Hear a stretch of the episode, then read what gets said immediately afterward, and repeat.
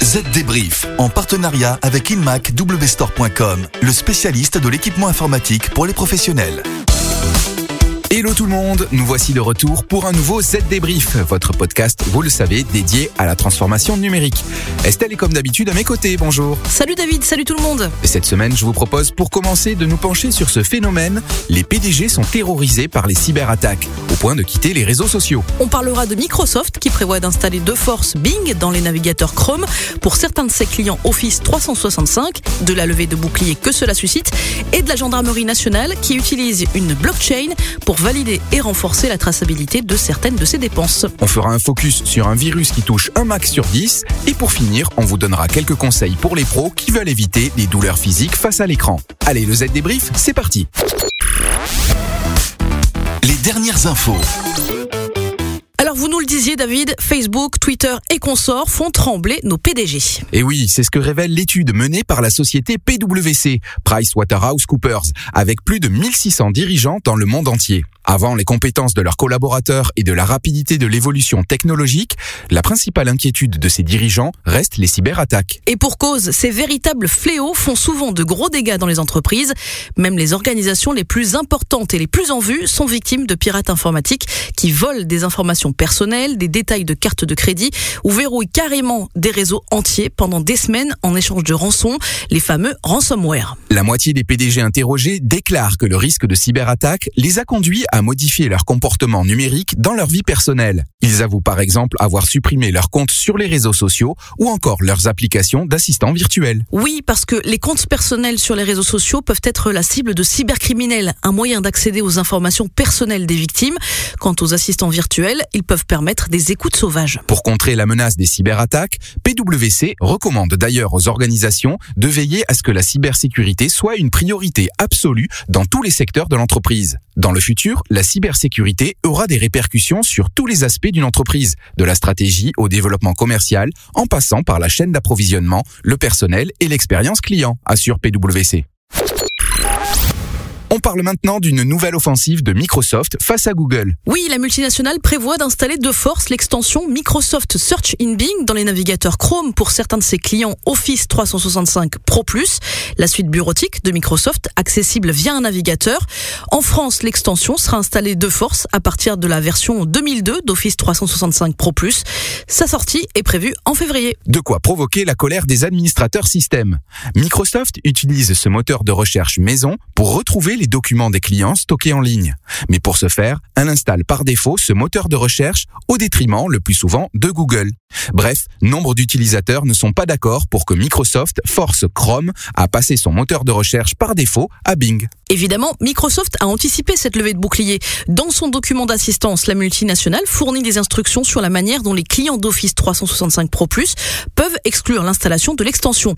Le fabricant du système d'exploitation fournit également des instructions sur la manière de supprimer l'extension après son installation si les administrateurs système ont oublié de déployer des contre-mesures avant les déploiements de février et mars. De quoi satisfaire les plus réfractaires, disent-ils. On n'arrête pas le progrès chez les gendarmes. La gendarmerie nationale utilise la blockchain de la fondation Tezos afin de valider et renforcer la traçabilité de certaines de ses dépenses. Il s'agit d'une blockchain développée notamment par d'anciens chercheurs de l'INRIA, l'Institut national de recherche en sciences et technologies du numérique, et que les gendarmes estiment mieux conçue que les très populaires blockchains qui supportent les monnaies virtuelles Ethereum ou Bitcoin.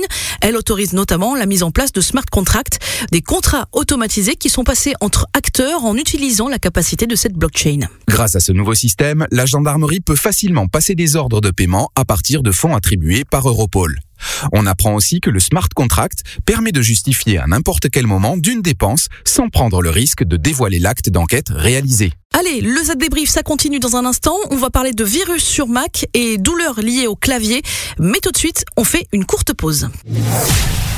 Aujourd'hui, en entreprise, la flexibilité et la mobilité sont essentielles pour répondre aux besoins d'interaction et de communication. Avec le PC Lenovo ThinkCenter Nano, optimisez l'espace de travail sans faire de compromis sur les performances et la sécurité. Plus petit qu'un livre de poche, il peut être déployé n'importe où avec un seul câble. Découvrez le PC Lenovo ThinkCenter Nano chez inmacwstore.com. Le chiffre marché. Alors David, ce que je vais vous apprendre va vous faire trembler.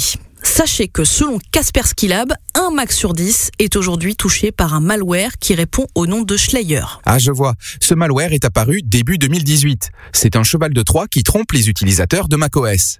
Il les pousse à télécharger des logiciels malveillants dans l'intention de générer des revenus à partir de publicités et de liens qui apparaissent en continu dans le navigateur de la victime. C'est effectivement le malware le plus courant que les utilisateurs de Mac sont susceptibles de rencontrer. Oui, parce que la principale méthode de distribution de Schleyer se fait par le biais de fausses mises à jour flash qui ont infiltré des milliers de sites web, notamment ceux de téléchargement illégaux de séries, d'émissions ou d'événements sportifs. Oui, mais le malware est aussi présent sur des sites tout à fait légaux. Il propose sans le savoir des liens vers des sites web installant le malware sur le système de la victime. C'est le cas notamment de certains liens dans les notes de bas de page d'articles Wikipédia ou encore dans des descriptions de vidéos YouTube.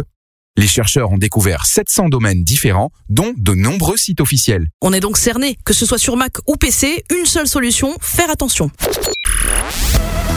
Ça peut toujours être utile. Voici donc à présent quelques conseils pratiques pour éviter les douleurs dues aux longues minutes de frappe sur un clavier. Et oui, car le dos, les bras, les avant-bras, le cou ou encore les épaules peuvent vous faire terriblement souffrir suite à la répétition des mouvements.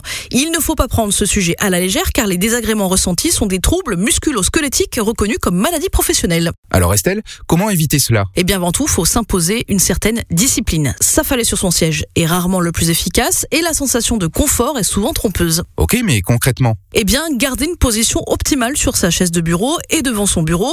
Pour cela, voici trois conseils. 1. Les poignets et avant-bras doivent être le plus alignés possible pour éviter des torsions supplémentaires inutiles au niveau du poignet. 2. Frapper avec le pouce légèrement en l'air permet une meilleure circulation du sang. Et pour finir les mouvements du clavier à la souris doivent se faire par une rotation du coude afin de limiter les efforts. Le mieux est qu'ils soient posés sur les accoudoirs du siège de bureau et ces derniers alignés en hauteur sur celle du bureau. Merci Estelle. Et bien sûr, vous pourrez retrouver plus de conseils de ce type sur zdnet.fr.